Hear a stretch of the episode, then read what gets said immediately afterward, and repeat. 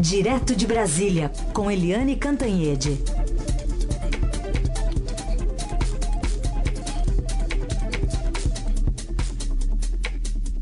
Oi, Eliane, bom dia. Bom dia, Raíssa e Carolina, ouvintes. Oi, Eliane, bom dia. Começar falando então sobre os candidatos aqui ao governo do estado de São Paulo. João Dória do PSDB e Márcio França do PSB estão tecnicamente empatados nessa disputa do segundo turno. Segundo a mais recente pesquisa Ibope Estadão TV Globo, Dória tem 52% dos votos válidos e França tem 48%, margem de erro de 3 pontos para mais ou para menos. O registro no TRE é o 0777 2018. A gente não vê, é engraçado, a gente não vê grandes diferenças é, significativas no, no voto entre as faixas etárias, de renda, sexo, como a gente vê na disputa nacional, mas a gente vê outras peculiaridades aqui, né, Eliane? Exatamente. Você vê quatro pontos de diferença, 52 a 48, significa que eles estão empatados. Na verdade, há um empate na, no principal estado do país entre João Dória, do PSDB, mas mais ou menos do PSDB, porque o PSDB está rachado, e Márcio França, do PSB. Os dois é, vieram da mesma origem, que é a origem geral do Alckmin. E hoje os dois meio fogem é, dessa origem, principalmente o Dória, que já pulou nos braços do Jair Bolsonaro antes mesmo de encerrado o primeiro turno. É, o Dória tem feito uma campanha é, tipo assim: vamos replicar em São Paulo o nós e eles, é, o, novo nós e eles, né? A direita versus esquerda. Mas parece que isso não está colando muito, não. O Dória quer se impor como candidato da direita, do Bolsonaro, e empurrar o Márcio França para os braços do PT, da esquerda, é, do, ele diz, do comunismo, essas coisas todas. Só para colocar mais um dado aqui nessa pesquisa, é, o Dória ele teve uma rejeição grande aqui na cidade de São Paulo, né? Cidade que ele governou e essa rejeição cresceu de uma forma exponencial. É, na capital, Dória tem 37% das intenções de votos válidos, contra 63% do governador PCBista, e além disso, 53% dos eleitores da capital dizem que não votariam nele de jeito nenhum. Né? Então, é, não sei se dá para resumir dizendo que é, a população não superou, ele tem abandonado a prefeitura, se dá para fazer só essa associação ou se tem mais coisa nessa história. É, né? é, é, uma conclusão, é uma das conclusões possíveis, né? mas não dá para saber se tem mais alguma coisa ou não. Tem esse episódio mais recente da do, do que o Alckmin chamou de traição, né? Também, não sei se o paulistano gostou ou não. Vamos saber. E em São Paulo, o João Dória que é ex-prefeito, ele estava tentando empurrar a eleição para uma polarização é, direita-esquerda, é, replicando aí o que está acontecendo no país, mas isso não está colando muito não. O Dória queria carimbar o Márcio França, adversário dele, como se fosse é, comunista, de esquerda, ligado ao PT e tal. Mas ontem mesmo o PT já disse, olha, não tem o candidato em São Paulo. O PT lavou as mãos em São Paulo é, enquanto o general Hamilton Mourão, que é o vice na chapa do Jair Bolsonaro, surpreendeu o PSL, o Partido Bolsonaro em São Paulo, e foi lá tirar uma foto com o Dória. Né? O pessoal do PSL achou que ele está atravessando o samba, o general Mourão. Mas o fato é que o Dória conseguiu sim se carimbar como de direita, mas ainda não conseguiu é, carimbar o Márcio França como petista, né? Não quer está é, tentando transferir para o Márcio França, que é do PSB, o antipetismo, que é muito forte nacionalmente, é muito forte em São Paulo, mas aparentemente não está é, grudando no Márcio França, não, porque os dois estão empatados. Agora, o, o, como a Carolina tinha dito, as, os dois estão ali pau a pau em todos os segmentos, etc., mas tem uma diferença que eu acho interessante. É, são duas diferenças que são importantes. Uma é que o Dória é mais forte no interior, onde ele tem 54%, é, mas ele está penando na capital com 31% apenas. Por quê?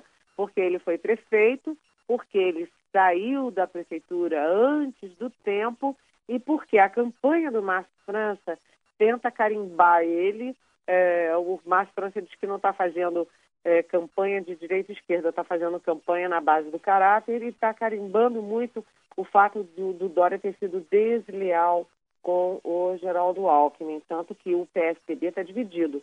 Boa parte do PSDB paulista prefere o Márcio França, que é o governador, foi vice do Geraldo Alckmin e tem muitas ligações com o lado do Alckmin no PSDB.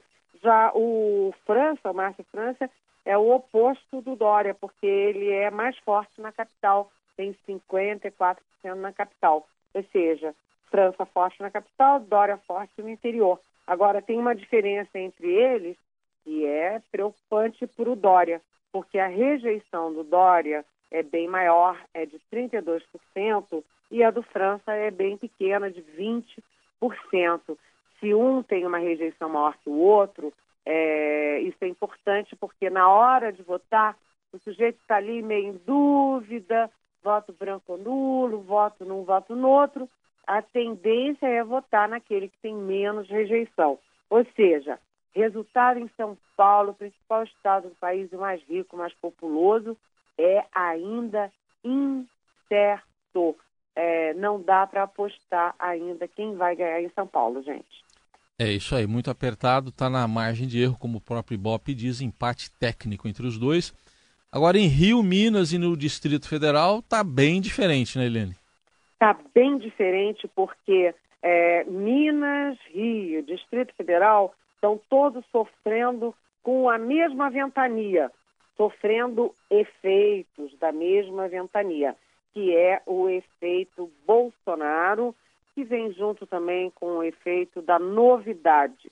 Né? Nesses três, nessas três unidades da federação, você tem candidatos novos que ninguém falava ah, ao longo da eleição porque estavam lá em quarto lugar, ninguém dava muita bola e eles dispararam na reta final e estão aí disparados também no segundo turno. No Rio de Janeiro, você tem o juiz Witzel, que ninguém nunca tinha ouvido falar nele, nunca foi vereador, deputado federal, deputado estadual, prefeito, não foi, nunca foi da política. Ele é do PSC, vinculado ao, ao Bolsonaro, e ele tem 60% contra o Eduardo Paes, do DEM, que foi prefeito da capital e que era considerado favorito durante todo o primeiro turno. É, nesse momento está 60 a 40, 20 pontos de diferença, é muito difícil o pai tirar essa diferença. É curioso por vários motivos, né? Um deles é que o estado do Rio de Janeiro está quebrado. Está quebrado economicamente, quebrado moralmente, quebrado tudo. E o pai tem muita experiência de administração.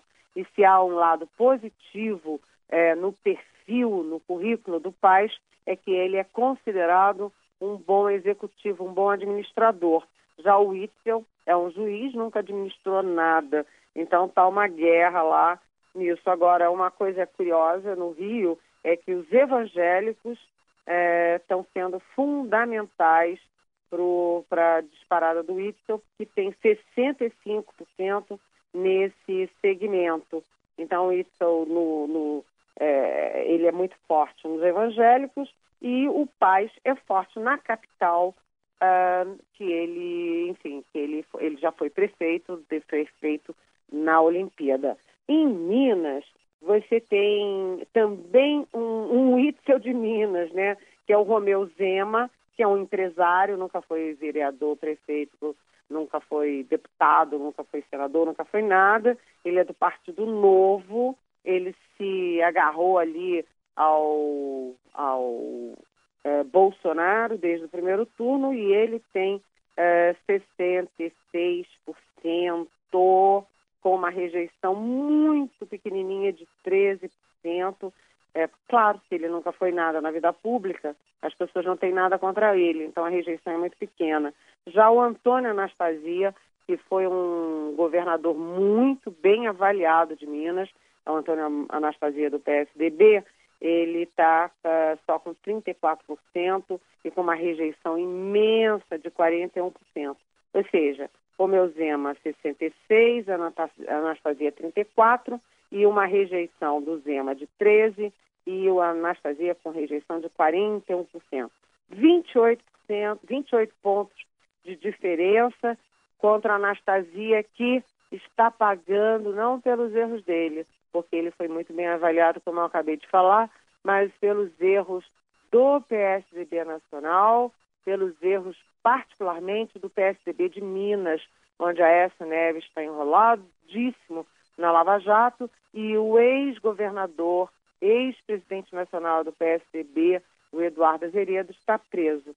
Ou seja, Anastasia vai perdendo, é muito difícil, 28 pontos de diferença, vai perdendo, mas ele ainda tem mais quatro anos, é, mais, aliás, mais oito anos de mandato no Senado. E no DF, a gente tem o, o Witzel é, do Rio, o Zema de Minas, e isso tudo ao quadrado, porque o Ibanês do MDB é um advogado, também nunca foi vereador, deputado, é, senador, não foi nada é, na vida pública, ele é um advogado muito rico, né? tem apoio do MDB, do Michel Temer, MDB do Tadeu Filipelli, que foi vice do Rorize, que foi preso recentemente, mas enfim, o Ibanês é o maior, é, é o maior foguete dessa campanha toda, porque ele saiu lá de trás, de quinto lugar, ele tinha 2% no início da campanha, ninguém considerava ele,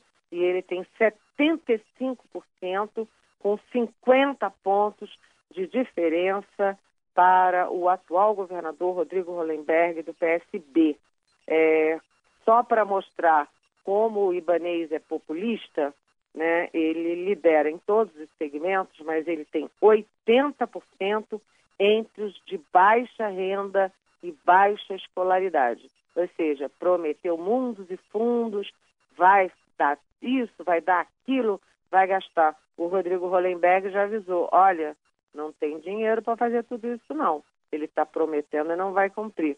Mas é aquela coisa de eleição, ninguém ouve. O que, que tem em comum, só para concluir, entre Minas, Rio e Distrito Federal?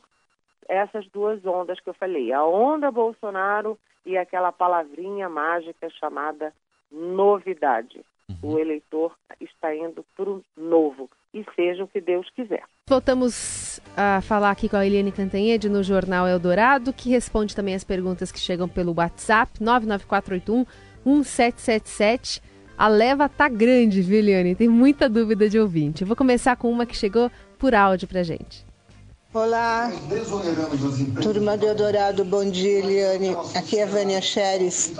Eu gostaria que você fizesse um comentário sobre essa fala do Haddad sobre o Sérgio Moro. Um beijo grande e bom dia a todos. Oi, Eliane. Oi. Pode falar é, ela falou de uma fala do Haddad sobre o. Sobre Moro. o Sérgio Moro, mas, isso. Mas qual foi a fala? ah, vamos ouvir então a fala do, do, do comentário do Haddad, que já está aqui na sequência. Eu acho que, em geral, ele ajudou. Em relação à sentença do Lula, acho que tem um erro que vai ser corrigido pelos tribunais superiores, porque ele não apresentou provas contra o presidente. Mas, em geral, eu acho que o Sérgio Moro fez um bom trabalho embora eu acho que ele tenha soltado muito precocemente os empresários e liberado dinheiro roubado para esses empresários usufruírem a vida, gozarem a vida. Então, no geral, eu acho que o saldo é positivo, mas há reparos a fazer. E disse também ao SBT que os citados na Lava Jato devem pagar por erros se forem condenados em última instância. É, é o, o Haddad, na verdade, aí ele ficou em cima do muro. A gente usa a expressão tucanou, né? Ficou em cima do muro, porque você viu quantas vezes ele botou mas, porém, todavia, é aquela coisa. O Moro é ótimo, vírgula, mas errou em relação a Lula. É, o Moro fez muito bem, vírgula, porém soltou demais os empresários delatores. O Moro é ótimo, mas tarará, tarará. O que, que significa isso?